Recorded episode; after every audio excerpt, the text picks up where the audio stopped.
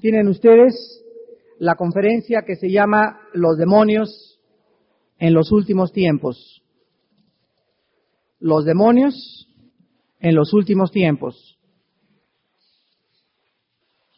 La Biblia nos revela de una forma clara en Apocalipsis 12:12 que el diablo descenderá del cielo a la tierra o sea, se acerca el momento cuando el diablo ya no tenga acceso al cielo y desde el momento en que el diablo ya no tenga acceso al cielo, significa que se ha iniciado aquí abajo en nuestro planeta la ira de Dios en contra de toda la humanidad, lo cual es sinónimo de que la misericordia y la gracia de Dios han llegado a su final la última parte de la semana 70 de Daniel, después de la gran tribulación, que es una cosa es la gran tribulación y otra cosa es la ira o el día de la ira de Dios que involucra varios meses, es la fase final del programa de Dios en cuanto a la culminación y la derrota final de los poderes de las tinieblas.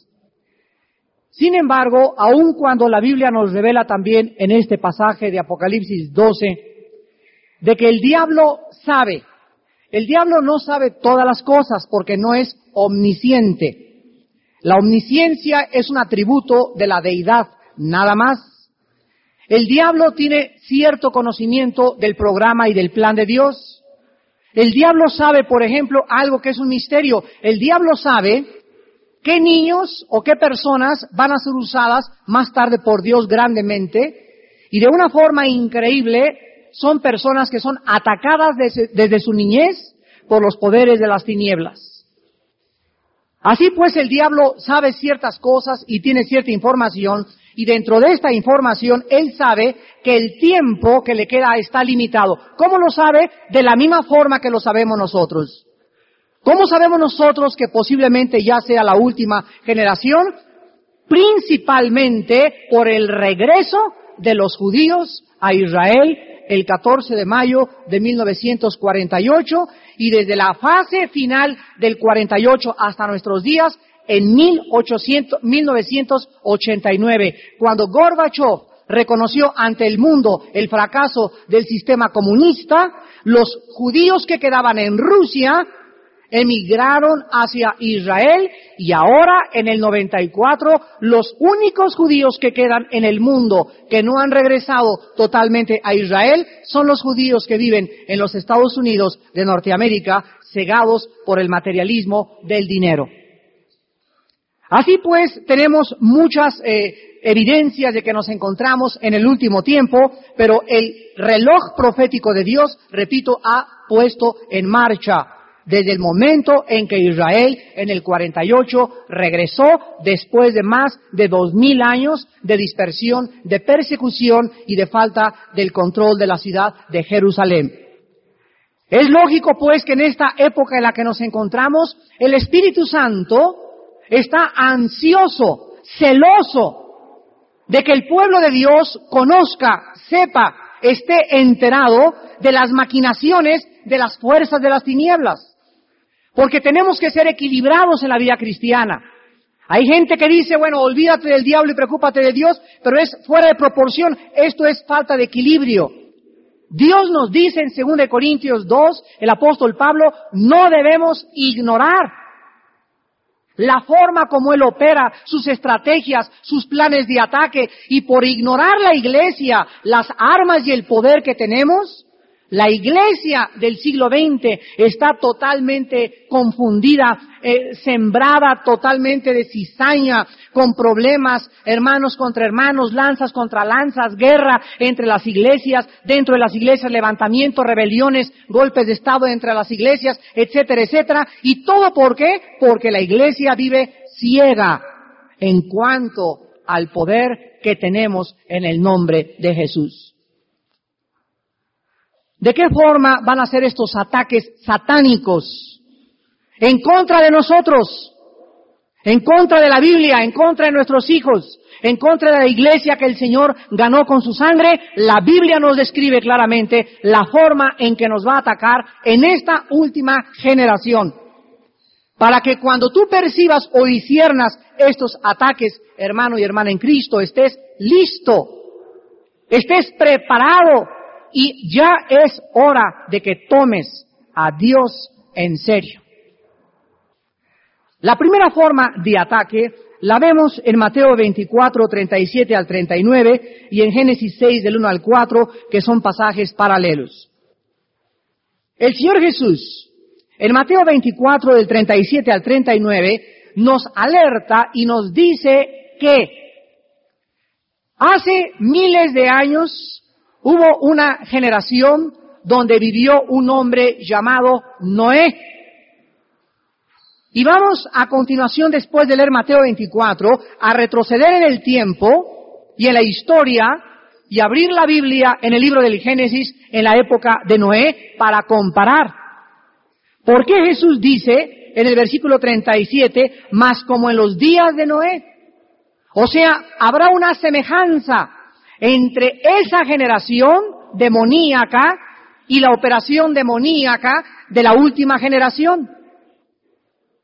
En los días de Noé, dice Cristo, así será la venida del Hijo del Hombre. En aquellos días, antes del diluvio, estaban comiendo, bebiendo, casándose, dando en casamiento hasta el día en que no entró en el arca y no entendieron. Su capacidad perceptiva, su inteligencia, su razón, no quiso discernir entre el bien y entre el mal, vivieron en zonas oscuras, en zonas grises, la humanidad en los tiempos de Noé y dice la Biblia, vino el diluvio y se los llevó a todos, así será también la venida del Hijo del Hombre. ¿Qué características principales tenía los tiempos de Noé? Que se van a repetir al pie de la letra. Génesis capítulo 6, versículos del 1 al 4, encontramos una narración sobrenatural, increíble, pero al mismo tiempo, a pesar de que ha habido tanta controversia respecto a este pasaje, en esta tarde vamos a clarificarlo lo más que podamos con la ayuda de la Biblia y del Espíritu Santo. En el versículo 1 y 2 de Génesis 6, quiero que noten ustedes los que traen un lápiz y apunten ahí dos tipos totalmente diferentes de seres que la Biblia nombra. Dice la Biblia así, aconteció que cuando comenzaron los hombres, apunta en una columna hombres. Cuando comenzaron los hombres, aquí está hablando de seres humanos, como tú y como yo. Comenzaron a multiplicarse sobre la faz de la tierra, les nacieron hijas, pon hijas debajo de los hombres. Porque estos seres humanos, en término género femenino, son descendientes de los hombres, de los seres humanos.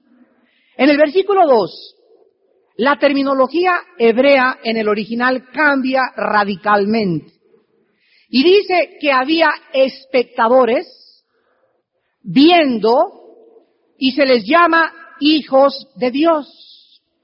Y aquí en otra columna ya apuntamos hijos de Dios. Esta frase hijos de Dios no tiene ninguna relación con hombres, seres humanos. Y estos individuos llamados hijos de Dios estaban viendo la forma de la multiplicación y de la sexualidad de la raza humana en tiempos de Noé.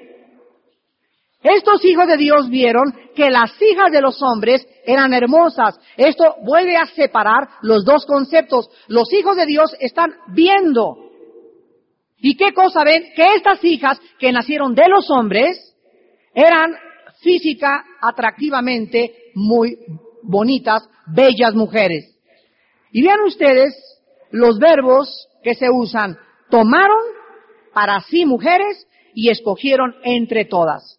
Ábranse a un lado, yo quiero esta, yo quiero aquella, y escogieron para sí, para sí. Ahora, en el versículo 4, la Biblia dice que había Nepilim, la palabra gigantes, es la palabra hebrea Nefilim, N-E-P-H-I-L-I-M, que significa caídos. La pregunta en esta, en esta tarde es, ¿de dónde de repente, en esta cruza genética pervertida, nacieron gigantes de más de dos metros cincuenta centímetros de estatura. Goliat tenía dos ochenta y cinco de estatura, con doce dedos en las manos y con doce dedos en los pies. La genética normal que venía desde Adán hasta los tiempos de Noé no permitía, ahora que hemos descubierto y profundizado en la genética, podemos comprobar que todo es según su género y su especie y que cuando se viola la ley genética, inmediatamente se viola una ley divina que está establecido en Génesis 1, 11, 12 y 21, donde todo lo que es conforme al género, si es semilla de manzana, tiene que nacer manzanas. Si es esperma de burro, tienen que nacer burros. Si es de jirafa, tienen que nacer jirafitas. Si es hipopótamo, hipopotamitos. Si tú cruzas a un caballo con una burra, nace una mula. Las mulas es una raza híbrida y ya no pueden multiplicarse porque violaron la ley de Dios. ¿De dónde pues o qué fue lo que cambió la genética que de repente aparecieron seres humanos, fenómenos, monstruos, hombres altísimos, deformados? Y la Biblia nos muestra, sin lugar a ninguna duda, otra vez, con bases en el Antiguo y con bases en el Nuevo Testamento, que los hijos de Dios era un grupo de ángeles caídos del infierno. Era un grupo de seres sobrenaturales llamados ángeles caídos. Tal vez en este momento aún no eran demonios. Eran seres caídos que fueron arrastrados por Satanás. Y en la epístola de Judas, en el Nuevo Testamento, nos acaba de confirmar esta versión con las siguientes palabras. Dice Judas, versículo 6 y siete. Y a los ángeles que no guardaron su dignidad, sino que abandonaron su propia morada. Aquí Judas describe que había un grupo de ángeles en el tiempo y en el espacio, en la historia, en el pasado, que les había Dios asignado una esfera especial para que habitaran y vivieran. Y aquí se les llama su propia morada. Tenían su lugar donde deberían de vivir y no debían abandonar ese lugar.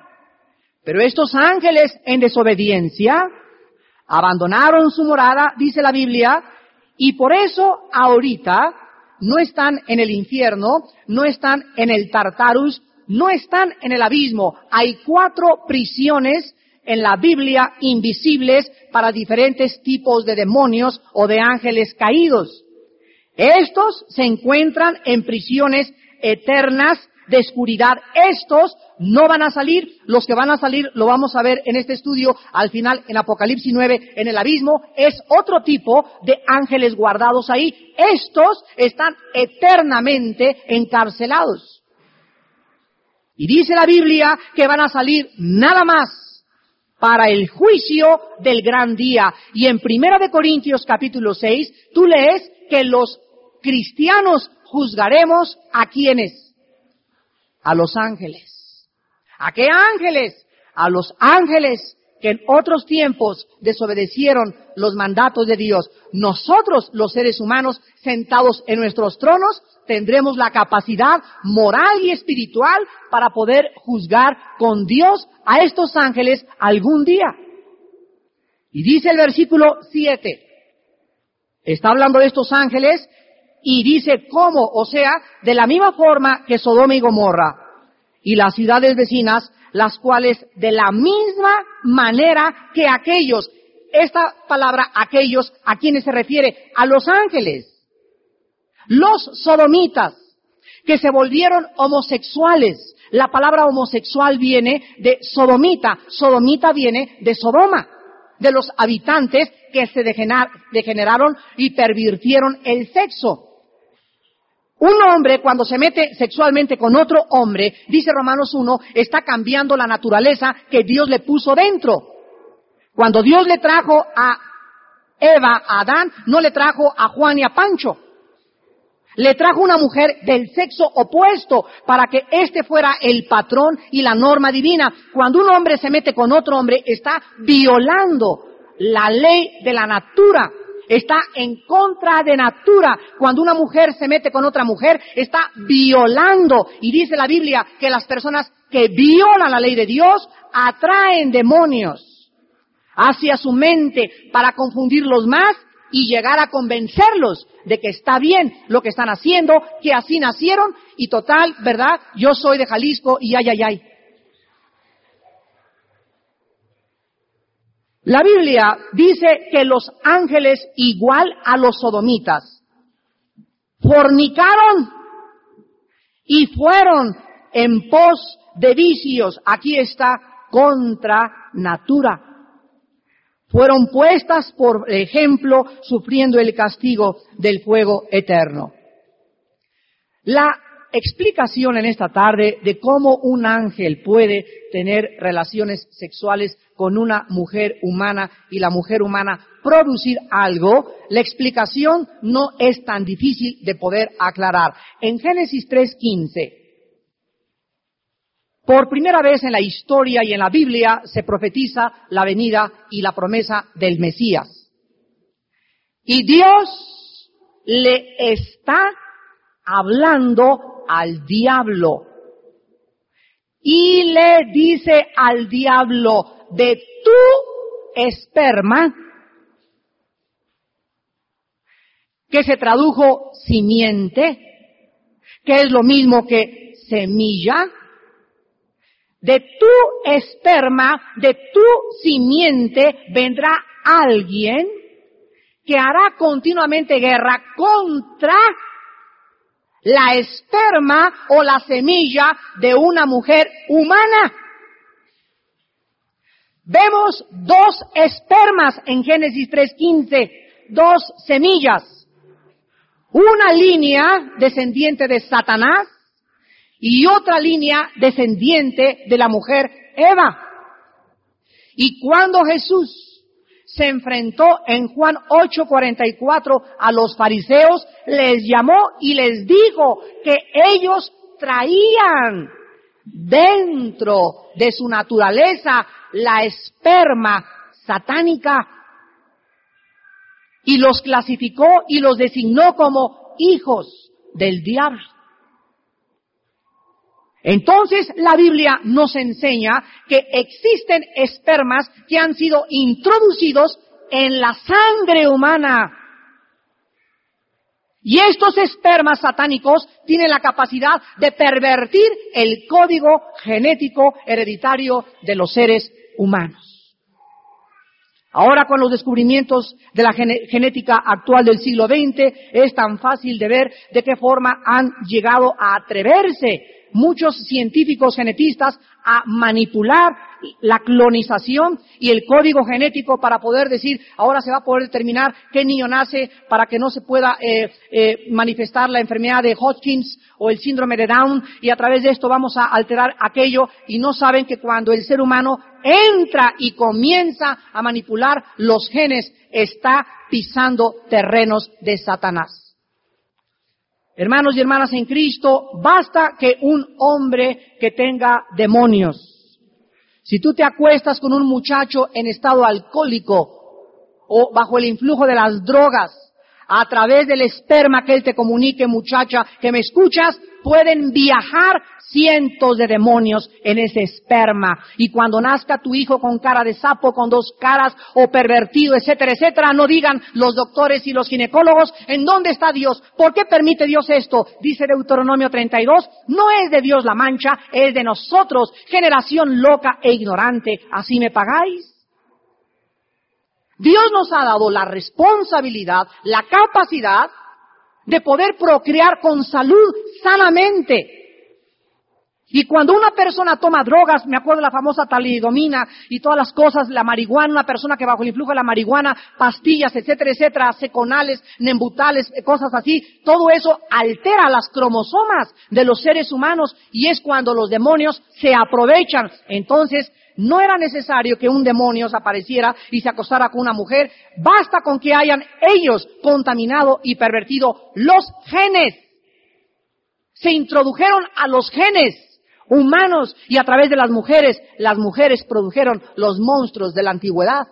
Y la Biblia dice que en los últimos tiempos, como en los tiempos de Noé, volverán los demonios a atacar a los seres para producir monstruos. ¿Les parece a ustedes una coincidencia que ahora todos los juguetes de los niños, todas las películas de los niños, los videos, las caricaturas sean monstruos? Frankenstein tiene, tiene cara Frankenstein del ratón Mickey Mouse comparado a los monstruos de ahora. Ya los niños no se asustan. Me acuerdo cuando se introdujo por primera vez la película ET. Yo lo confieso, yo mismo me fui con la finta cuando la vi. Qué tierna, qué bonita, qué linda. Y detrás de la película ET, que fue la primera, la punta de lanza en penetrar a la mente y el corazón de los niños, se encontraba un mensaje subliminal un mensaje subliminal en el que el diablo comenzaba a los niños a hacerles creer que llegaran a sus casas, que comenzaran a pensar en un monstruo que iba a regresar, que hicieran contacto con él y no con Jesús. En lugar de Jesús, Ete fue el primer sustituto del diablo. Qué linda, qué tierna. Pues ahora lo más famoso para los niños es un bebé dinosaurio y canta una canción que le dice que se rebelen contra sus papás. Y esta es la forma en la que los poderes de las tinieblas están atacando principalmente a los niños. Se repetirá otra vez. Y cuando el niño ve a su hermanita con cara de pescado o con otro monstruo que aparezca, ya no se van a asustar. El diablo está preparando a la humanidad y la inmoralidad de la humanidad ha abierto el campo total para que los demonios tengan un campo fértil donde reproducirse. En segundo lugar, en primera de Timoteo capítulo 4, versículos del 1 al 5, la Biblia nos dice que los demonios en los últimos tiempos van a atacar a la humanidad, principalmente a la iglesia, a través de falsas doctrinas. Pero el Espíritu dice claramente, o sea, no hay duda al respecto, que cuando en los postreros tiempos algunos apostatarán de la fe. Quiero que vean ustedes la capacidad que tienen los demonios para hacerse escuchar. Alguien de aquí tal vez no levante la mano, pero la mayor parte de los problemas que hemos tratado aquí en la iglesia con personas paranoicas, que tienen complejo de persecución, nos han contado que oyen voces. Cientos de gentes en las instituciones psiquiátricas y en los hospitales mentales dicen, oigo voces que me dicen, mátate. El hombre que mató al Beatle, John Lennon en Nueva York, en Hawái vivía, y oyó una voz tres días antes que le dijo, ve y mata a John Lennon. Así de claro le dijo la voz. Él no lo conocía, ni siquiera lo odiaba, no entendía por qué. Compró una pistola, tomó un avión, llegó a Nueva York, lo esperó a la salida de su apartamento y le vació la carga de la pistola al músico más famoso del siglo XX. Estas voces que se oyen son reales. Los espíritus se pueden hacer oír y la Biblia dice, apostatarán escuchando. Sí puede hablarte un demonio sin que tú te des cuenta que es un demonio el que te está hablando al oído. Escuchando y vean ustedes quiénes son los que hablan. Se les, se les clasifica como espíritus, en primer lugar, engañadores. Y te dicen, soy el espíritu de Juan Diego. ¿Quién creen que se le apareció a Juan Diego? Ningún cristiano podría creer la versión de que una persona se aparece con el nombre de otra y le dice, soy la Virgen de Guadalupe.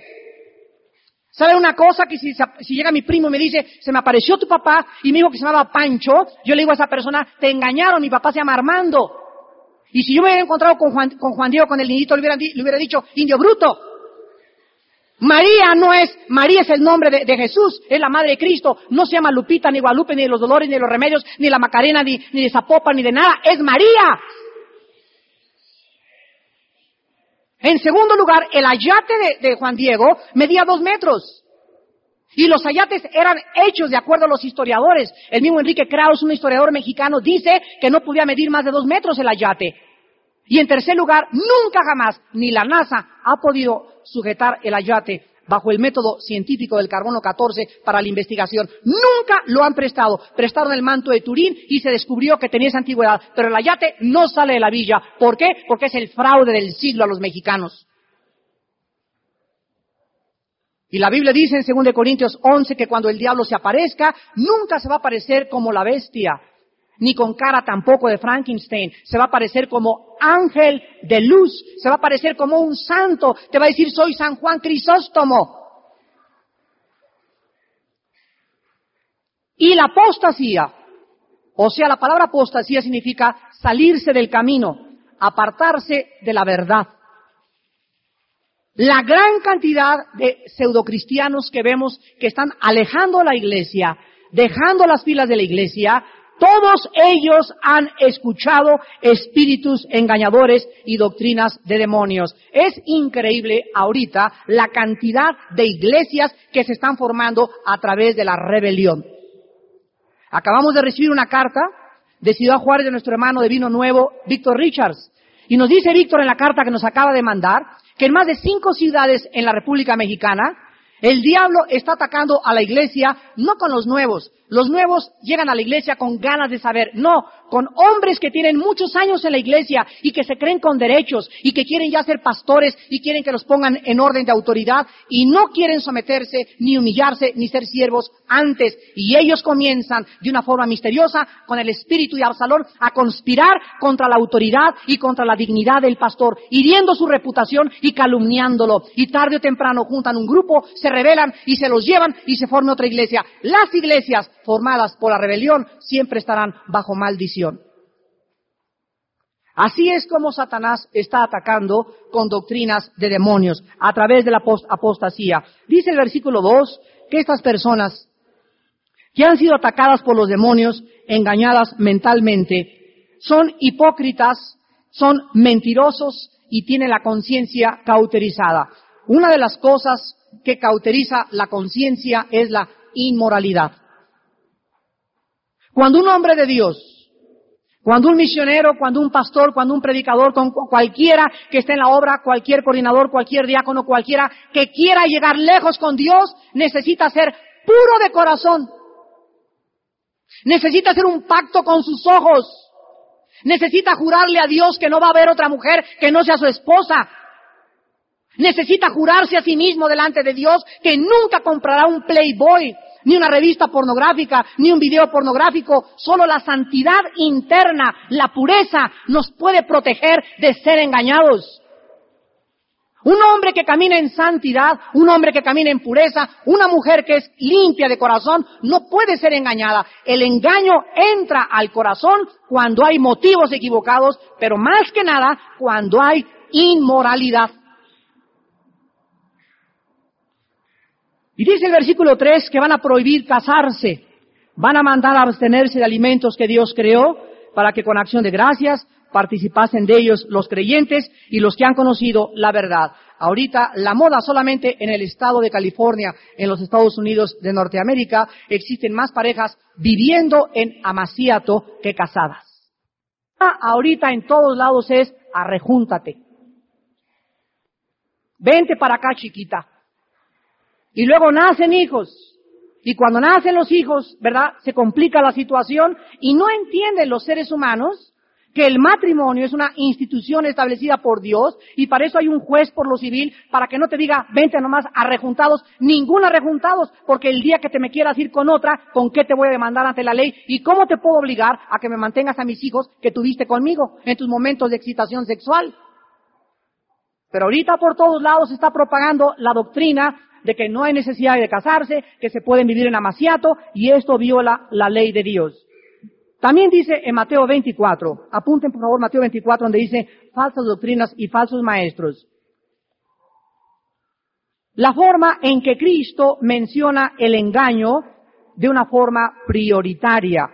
Vean ustedes en Mateo 24, más de tres veces Jesús menciona lo mismo. Dice Mateo 24, del 4 al 5. Respondiendo Jesús les dijo, miren que nadie los engañe. La primera señal que Cristo nos pone es que el engaño va a aumentar en el mundo. Versículo 5, porque vendrán muchos en mi nombre diciendo, yo soy el Cristo, y a muchos engañarán.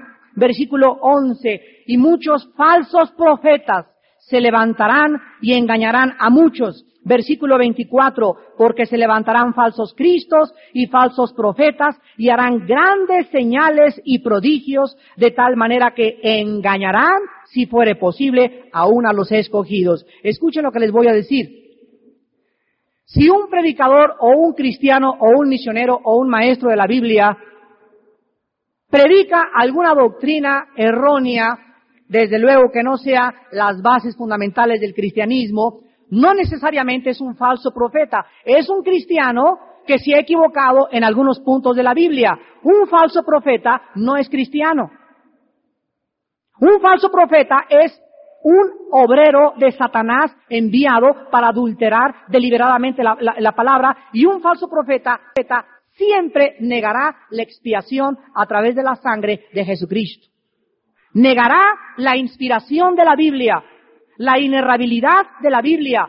Un falso profeta atacará los fundamentos de la fe como que Cristo no es Dios.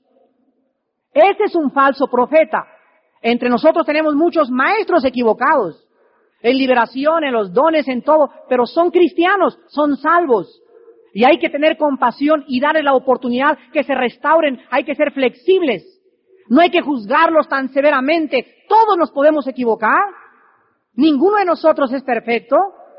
Y cuando Dios los restaura y los levanta, como Apolo, acuérdense ustedes que Apolo era un hombre celoso de Dios, pero no tenía doctrinas claras de la palabra.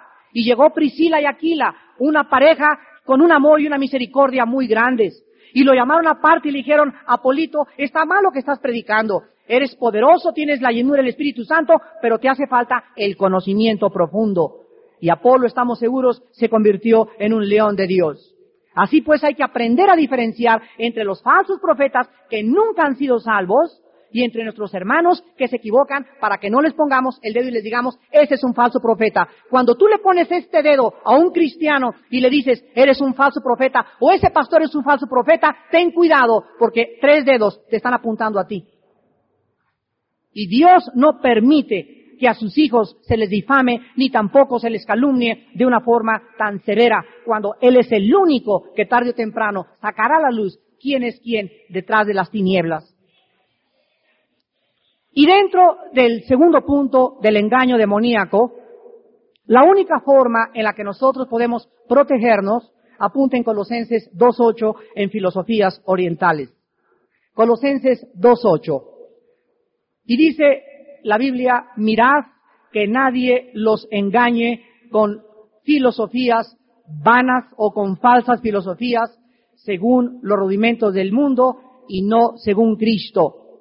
Hermanos en Cristo, basta ir a Sanborns, a un Vips, a, la librería Porrúa, a la librería El Cristal, a cualquier librería para ver, es increíble la cantidad de libros que hay. Ahora hay recetas, el recetario para los brujos. Dianética, control mental, metafísica, escatología, este, ciencia cristiana, misticismo, budismo zen, apariciones, ovnis, el nueva era. Estamos invadidos de pensamientos falsos que tienen su origen en el mismo centro del infierno. ¿Cómo podemos nosotros filtrar todo esto? La Biblia dice, checa siempre la información a la luz de la Biblia. No importa el sistema de pensamiento que salga a la luz o que ahora aparezca esto, el positivismo, si no checa con la Biblia y la Biblia condena esto, entonces no es de Dios, es una mentira. Por ejemplo, dos teorías famosísimas de los gurús, que son los que más de moda están. ¿Saben quién trajo los gurús a América? Los Beatles de Londres. Ellos los trajeron. ellos trajeron las drogas, ellos trajeron la marihuana, ellos trajeron las filosofías orientales, ellos trajeron la fornicación, ellos trajeron y aumentó en la juventud en el mundo en la época de los 60 gracias a tus ídolos, los Beatles. Fueron los iniciadores del envenenamiento de los jóvenes y de ahí siguieron los grupos de rock satánico, los heavy metal, los Biggies, los Kiss, etcétera, etcétera, Michael Jackson, Madonna y toda ahorita la juventud está totalmente hipnotizada y engañada por demonios. La filosofía oriental cubre dos áreas principales, la reencarnación y el panteísmo. No importa el gurú que tengas, si te vas a Chapultepec mañana con tu gurú, pregúntale. ¿Usted cree en la reencarnación? Todos los filósofos orientales creen en la reencarnación. La Biblia, Hebreos 11, 20, eh, perdón, 9, 27, ataca, contradice, condena la reencarnación como una doctrina satánica. No hay otra oportunidad, no vas a regresar en una cucaracha, ni en un ratón, ni en un burro, ni tampoco vas a crecer. Una de las contradicciones más grandes que existen es la siguiente. ¿Cómo es posible que la doctrina que hizo la reencarnación haya nacido actualmente en el país más pobre, más lúgubre y donde más paganismo y más idolatría existe en el mundo, la India? Yo siempre que me encuentro en hindúe, le pregunto, oye, con tantas reencarnaciones que llevan ustedes, ya deberían haber mejorado, chiquito. Porque si la reencarnación se supone es un proceso evolutivo de menos a más, y siempre vas a ser mejor, si eras chinche vas a ser garrapata, y después vas a brincar armadillo, y después a perro y elefante hasta que te hagas un hombre o un ser iluminado, no veo ninguna, lo único que vemos es un retroceso tremendo, y están muriéndose de hambre, pero siguen adorando a las ratas y siguen adorando a las vacas y no matan una vaca, prefieren que una familia se muera antes de matar una vaca. Esto es lo que vemos, lo que hace la mentira. La mentira esclaviza al ser humano, lo convierte en un animal y lo lleva totalmente a su autodestrucción. Miren que nadie los engañe con filosofías. En este siglo ha habido cuatro filósofos que han pervertido la Biblia. El primero fue Carlos Darwin, un hombre inglés que introdujo la teoría de la evolución. El segundo fue Sigmund Freud, el tercero Friedrich Nietzsche y el cuarto Carlos Marx. Estos cuatro hombres, Carlos Marx en la política, Freud en la mente o en el espíritu, Nietzsche en la cuestión espiritual también y el otro Darwin en la cuestión del origen del mundo, han tratado de de socavar los valores de la palabra de Dios. Y estos cuatro filósofos son los que han controlado las universidades, las secundarias, las escuelas, las preparatorias, las mentes más brillantes, porque los más grandes científicos de nuestro siglo se jactan de ser ateos, cuando en el pasado Isaac Newton, Blaise Pascal y los grandes hombres de Dios eran cristianos y con mucho orgullo decían ellos, es increíble que pueda un científico negar a Jesucristo cuando en Jesucristo se encuentran todos los tesoros de la sabiduría y del conocimiento. Miren que nadie los engañe, hermanos, con falsas filosofías. Cuídate de tu maestro. Me dio tanto gusto que ahorita en la comida mi sobrina cristiana me haya dicho, tío, fíjate que tuve la oportunidad en la universidad ante un auditorio de hablarles de los ovnis y de mostrarles que sí existen. Y la pregunta que les hice es, no se niega la existencia de los ovnis. La pregunta es, ¿quién está detrás de los ovnis? No son marcianos ni venusinos, son actividades y energetizaciones y son materializaciones de la energía por Satanás. Todas las apariciones que comienzan en el cielo ahorita a tener lugar es Satanás preparando el nuevo orden mundial para engañar cuando seamos arrebatados en el rapto y digan todos, se los llevaron los ovnis. En tercer lugar, los demonios. En la época que vivimos, dicen segundo de Timoteo 3, del 1 al 7, que van a atacar como nunca jamás en la historia la mente del hombre produciendo lesiones mentales y enfermos mentales como nunca en la historia de la humanidad. También debes saber esto, que en los últimos días vendrán tiempos peligrosos. Habrá hombres amadores de sí mismos, avaros, vanagloriosos, soberbios, blasfemos, desobedientes a los padres, ingratos, impíos, sin afecto natural, implacables, calumniadores, intemperantes, crueles, aborrecedores de lo bueno, traidores, impetuosos, infatuados, amadores de los deleites más que de Dios. Todas estas características describen desórdenes mentales. A principios de este siglo, la psicología comenzó a efervecer, a crecer y a desarrollarse, y fue, no es coincidencia que en este siglo, cuando Sigmund Freud comenzó a analizar a sus pacientes con histeria y a tratar de penetrar en la profundidad de la mente, este hombre Freud que acabó, él mismo acabó loco, igual que Friedrich Nietzsche, cuando Freud negó a Dios y a Cristo y la Biblia, y cuando Nietzsche negó, a Dios y dijo que estaba muerto, Dios los juzgó, volviéndolos insanos mentales a los dos. Comenzó la humanidad a creer que habían encontrado la respuesta a los problemas humanos.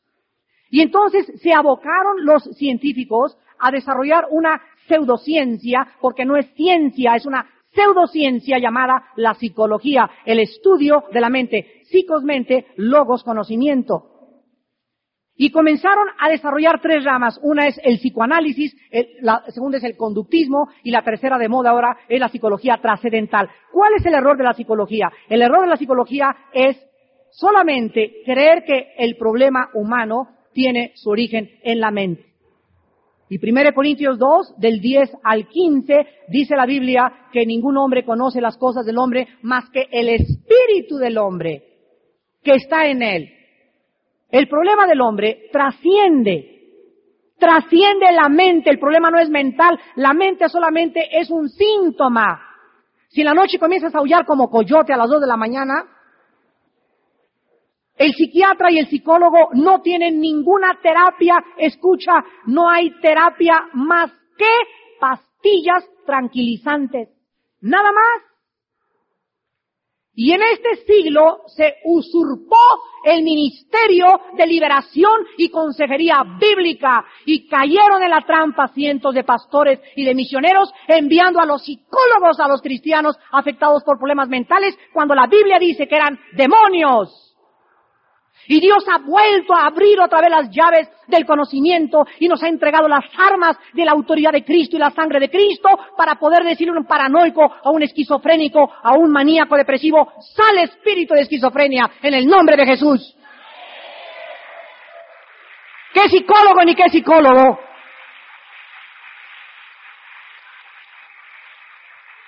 Ahora, claro que la psicología o el estudio de la mente con la Biblia en la mano y la llenura del Espíritu Santo es un arma tremenda.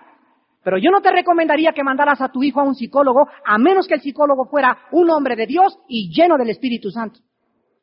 Porque va a acabar y destrozar la mente de tu hijo, de tu esposo o de tu sirviente. La Biblia dice que los demonios atacarán la mente y los problemas que conocemos ahora con esquizofrenia, psicotismo, maníaco depresivo, problemas de paranoia, etcétera, etcétera, no se deben a problemas mentales a menos que, por favor, hagan esta diferencia. Los problemas mentales tienen dos orígenes nada más. Para que sea un problema mental y alguien pueda ser clasificado y designado como un enfermo mental es porque tiene o un golpe traumático en el cerebro, un tumor en el cerebro o una disfunción química, si no es disfunción química o un golpe traumática, son demonios. Hay que tener mucho cuidado de tratar a una persona mentalmente anormal y a lo mejor no son demonios, a lo mejor sí necesita un tratamiento eh, médico. Pero cuando no hay una lesión, siempre que una persona llega a la clínica de nosotros, oye hermano, eh, a mi hermano le pasa esto y en la noche tiene estos arranques y se, se vuelve iracundo, siempre le preguntamos, ¿tiene usted algún examen del cerebro de su neurólogo antes de tratarlo? Si nos entregan la radiografía y la neurología dice no hay lesión cerebral, atacamos a los poderes del mal en su corazón.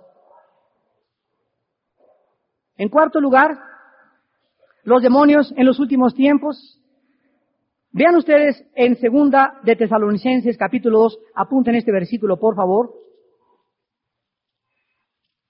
Van a levantar muchos anticristos, lo cual a continuación vamos a explicar. Dice segunda de Tesalonicenses capítulo 2, versículo 7 y 8, que ya está en acción el misterio de la iniquidad, solo que hay quien al presente lo detiene hasta que Él, a su vez, se ha quitado de en medio. Y entonces se manifestará, y aquí se usa una palabra griega muy importante. Se tradujo en nuestro castellano inicuo. La palabra inicuo describe al anticristo, porque es el tema central de este capítulo 2 de Segunda de Tesalonicenses. Y la palabra inicuo en el original griego es antinomos. Apúntenla, antinomos que significa anti en contra o en el lugar de, y nomos significa ley. El anticristo se le describe como la cúspide o el epítome del rebelde en contra de la ley. Cuando el anticristo se manifieste, dice el libro de Daniel que va a cambiar la ley, y va a cambiar los tiempos, y va a cambiar las ordenanzas, y va a ser un individuo que va a estar totalmente en contra, escuchen esto, la Biblia en Romanos 13 nos advierte que no hay autoridad sino de parte de Dios. Y que las personas que resisten a la autoridad, a Dios resisten. Y cuando venga el anticristo va a tratar de destruir y de atacar la autoridad eclesiástica, la autoridad política, la autoridad moral, y él se va a imponer en el lugar de la ley. Pero para que el mundo reciba al anticristo, el mundo es como un campo, tiene que comenzar a ser germinado y sembrado antes por semilla satánica. ¿Y saben ustedes cuál es la semilla satánica?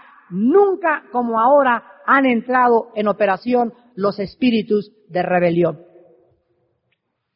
Es increíble la rebelión de los hijos contra los padres en los últimos 25 años.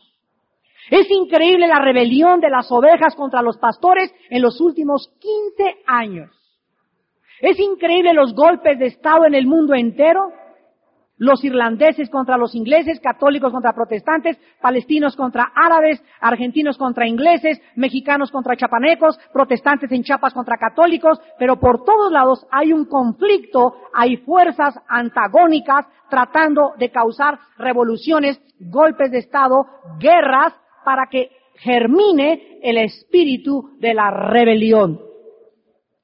Y la Biblia dice que los demonios en estos tiempos en que nosotros vivimos van a levantar a muchos anticristos. ¿Saben ustedes que nunca las sectas habían prosperado tan bien como en los últimos 120 años? Les voy a dar un ejemplo rapidísimo. José Smith, el que fundó los mormones, tenía el espíritu del anticristo. Charles Russell, el que fundó los testigos de Jehová, tenía el espíritu del anticristo. Jim Jones, que se llevó, era un pastor metodista a la Guyana, allá en Centro, Sudamérica, a una, a, su iglesia, tenía el espíritu del anticristo. David Koresh, ahora en Waco, Texas, que juntó a mucha gente alrededor de una fortaleza, tenía el espíritu del anticristo. Actualmente en Suiza, Luke Jouret, el que fundó la orden del templo solar, él era Rosa Cruz, tenía el espíritu del anticristo. Y actualmente todas las personas que se levantan en movimientos en contra de la Biblia y le dicen a sus seguidores que ellos son los iluminados y que ellos tienen la respuesta, es el espíritu del anticristo operando en el siglo XX.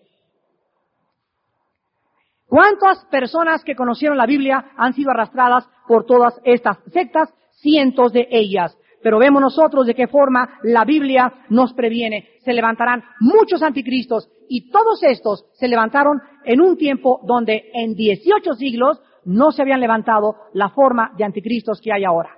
La palabra anticristo tiene dos raíces, significa anti en el lugar o en contra de Cristo. Y la persona que tiene el espíritu del anticristo dice que él puede seguir a Cristo, sin embargo, con sus acciones estar en contra en la práctica de la doctrina de Jesucristo. En el número 5, en los últimos tiempos, los demonios saldrán del abismo para atormentar a la humanidad. Apocalipsis 9 nos describe una invasión satánica demoníaca, asombrosa, cuando el ángel toque la quinta trompeta. Hay un lugar que se llama el abismo. Este lugar la Biblia no lo describe, solamente nos revela que hay cierto tipo de demonios operando ahí y que cuando venga, cuando venga la quinta trompeta, se va a abrir este lugar y van a salir de ahí demonios y no hay palabras gramaticales en castellano, ni en inglés, ni ningún otro idioma para describir lo que el apóstol Juan vio. Pero con las palabras que pudo, él dijo que eran como langostas, versículo 3, que tenían poder como los alacranes o escorpiones. ¿Saben ustedes que el poder de la cola del alacrán consiste, el alacrán tiene la cola y tiene el gancho así, y él hace esto con la cola. Por eso cuando nacen los alacranes matan a la mamá porque pican así, al revés. Y si tú le quitas al alacrán en la pancita una hilera de pelitos que tiene en forma de triángulo, ya no puede bajar la cola. Así que el poder de estos demonios van a, lo va a tener igual que un alacrán. Y dice la Biblia en el versículo 5 que van, no van a matar, van a atormentar cinco meses. Cinco meses va a durar la quinta trompeta a los moradores de la tierra y el tormento será como tormento de escorpión cuando hiere al hombre. Van a ver de repente muchos de ustedes volando cerca de tu casa, un tipo como de monstruo. Les voy a decir cómo son. Escuchen esto. ¿Alguno de ustedes recuerda la clausura de las últimas Olimpiadas? Levante la mano, ¿quién vio la clausura de las últimas Olimpiadas? Porque fue el infierno en la tierra. En la clausura de las Olimpiadas sacaron estos monstruos, comenzaron a volar y eran, tenían la cola de alacrán, tenían la cara que describe Apocalipsis 9, eran diablos caminando por todos lados y en un evento deportivo 100%, ¿a quién creen que se le ocurrió propagar este espectáculo al rey de España? ¿Qué impulsó al rey de España a hacer que se clausuraran los Juegos Olímpicos con puros demonios? En sexto lugar, dice la Biblia en Apocalipsis 9 del 13 al 21 que aparte de los demonios del abismo, aparte de los demonios en las prisiones eternas, aparte de los demonios en el infierno, aparte de los demonios que existen sueltos, hay cuatro angelitos, nada más cuatro de ellos, nada más cuatro de ellos que están atados, el versículo 14, junto al gran río Éufrates. Hermanos en Cristo, la actividad demoníaca más grande geográficamente hablando en el planeta Tierra actualmente se encuentra en el Medio Oriente. La actividad demoníaca en el Medio Oriente está comenzando cada día a crecer más. Y la Biblia nos dice que ahí fue también junto al río Éufrates donde Satanás por primera vez atacó a la primer pareja humana. Fue ahí junto al río Éufrates donde Saddam Hussein trató en un tipo del anticristo de retar a 27 países para traerlos a una tercera guerra mundial que no formaba parte de los planes de Dios, por lo cual no se llevó a cabo porque los judíos no intervinieron en la guerra del Golfo Pérsico. Y la Biblia dice que ahí se encuentran cuatro ángeles y el versículo 15 dice que estos cuatro angelitos van a matar a cerca de dos billones de seres humanos. Solo cuatro ángeles. Es increíble que esta zona del Medio Oriente, vuelvo a repetir, es la más conflictiva del mundo actualmente. Y finalmente en Apocalipsis 12, la Biblia dice que los demonios van a levantar otra vez para concluir el odio de Satanás de Génesis 3.15 de la semilla de la mujer la Biblia nos advierte. Acabamos de acabar en esta iglesia una serie que se llama Debemos ayudar a Israel porque quise alertar al pueblo de Dios en contra de una filosofía satánica que se llama el antisemitismo. El antisemitismo es una doctrina que está entrando a las iglesias cristianas. Y están diciendo que Dios ya no tiene nada que ver con Israel, que Israel está fuera del plan de Dios, y el mismo espíritu de los inquisidores en España, que asesinaron y masacraron y sacaron a los judíos y los expulsaron en 1482, es el mismo espíritu que se apoderó de Adolfo Hitler. ¿Por qué Hitler? Pregunten esto a los historiadores. Odiaba a los judíos. ¿Qué fuerza oscura, tenebrosa y penetrante, diabólica, se apoderó del alma de este hombre? Miren, miren, hagan de cuenta que pasó esto. Hitler es un hombre que está peleando contra Inglaterra, contra Estados Unidos, contra Rusia, etcétera, etcétera. ¿Por qué se tenía que meter contra los judíos? Nunca bombardeó Israel, pero se distrajo tanto con el problema que le llamó la solución final de los judíos, que gracias a eso Dios envió a Inglaterra y Estados Unidos a liberar a Alemania del hombre más grandemente representado en el siglo XX como el anticristo moderno, el espíritu de Hitler. Y el espíritu de Hitler sigue vivo. Los espíritus que se apoderaron de Hitler están en el mundo buscando Saddam Hussein. Están buscando hombres locos, ayatolas comenis. Están buscando individuos afectados mentalmente de orgullo y de pasiones y de poder, gobernantes enfermos de poder, para poder tomarlos y dar el golpe final, finalmente, en la persona llamada del anticristo. Debemos orar por la paz de Jerusalén, debemos amar y conquistar a nuestros hermanos judíos con el Evangelio de Jesucristo, debemos tratar en lo que podamos de estar nuestros ojos en la atención en Israel porque lo que pasa en Israel actualmente es el reflejo de lo que está pasando en la iglesia de Dios. Hermanos en Cristo, sobre todas estas cosas, tomen el escudo de la fe, con el cual puedan apagar los dardos de fuego del maligno. La guerra se lleva aquí, en la mente. Hay dos fuerzas del bien y del mal. Y las fuerzas del bien y del mal tratan de conquistar algo aquí la tierra, la mente humana. Aquí es la guerra. Si aquí no hay fortalezas, santidad, limpieza, pureza, consagración y entrega y no estamos llenos de la palabra de Dios, seremos conquistados por el enemigo. Serán derrotados, serán engañados, serán arrastrados y serán totalmente alejados del conocimiento que les pudo haber algún día hecho libres. Pero el día que ustedes conozcan la verdad y la verdad de la liberación, entonces serán verdaderamente libres. Que Dios bendiga en esta tarde su santa palabra.